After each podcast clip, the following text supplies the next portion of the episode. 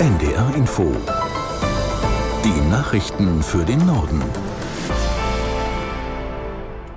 Um 12 Uhr mit Tarek Yusbashi. Die italienische Ministerpräsidentin Meloni hat den Migrationsdruck auf ihr Land als unhaltbar bezeichnet. Sie fordert Hilfen der Europäischen Union. Aus der NDR Nachrichtenredaktion Christiane Rüther. Allein auf der kleinen Mittelmeerinsel Lampedusa kamen Mitte der Woche innerhalb von 24 Stunden rund 5000 Migranten mit Booten an, so viele wie noch nie an einem Tag. Insgesamt waren es in diesem Jahr in Italien bisher rund 127.000 Menschen, etwa doppelt so viele wie im Vorjahreszeitraum. Angesichts dieser Zahlen fordert Meloni nun die EU auf zu handeln. Sie will, dass die Migranten von vornherein davon abgehalten werden, das Mittelmeer von Nordafrika in Richtung Italien zu überqueren.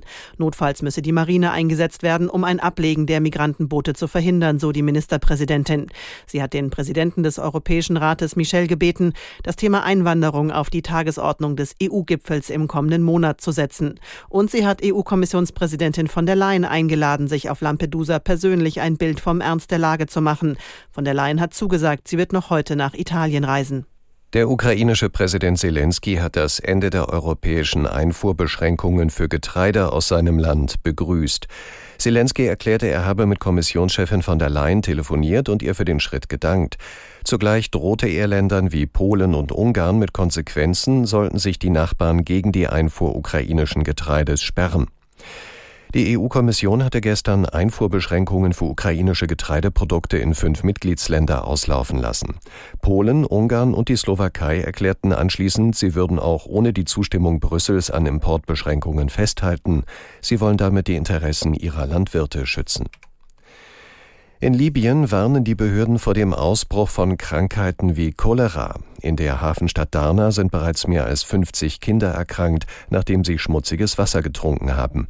Aus Kairo Moritz Behrendt. Das Grundwasser in der von der Flut zerstörten Stadt Darna sei durch Leichen, Tierkadaver, Müll und chemische Substanzen verschmutzt, teilte das Gesundheitsministerium in Tripolis mit. Die Menschen sollten die Brunnen in der Stadt dringend meiden. Wegen der Sorge vor Cholera und dem Mangel an sauberem Wasser hätten bei Hilfseinsätzen jetzt Unterkünfte, Nahrung und wichtige medizinische Grundversorgung Vorrang, sagte der Nothilfekoordinator der Vereinten Nationen Griffith in Genf. Dutzende Kinder seien bereits durch verschmutztes Wasser erkrankt. In Darna kommen inzwischen Hilfsgüter von internationalen Organisationen und auch von libyschen Privatleuten an. Die Verteilung verlaufe jedoch teilweise chaotisch, berichten Helfer. Die Klimaschutzbewegung Fridays for Future hat eine positive Bilanz der Proteste in Deutschland gezogen. Aktivistin Luisa Neubauer sagte, ganze Schulen seien am Start gewesen. Aus der NDR Nachrichtenredaktion Diane Batani. Der Druck auf die Politik sei da, sagte Neubauer. An mehr als 200 Orten bundesweit waren Demonstranten auf die Straße gegangen. In Berlin beteiligten sich laut Polizei mehr als 12.000 Menschen, in Hamburg etwa 15.000. In beiden Städten wurden die Kundgebungen mit Auftritten bekannter Musiker verbunden.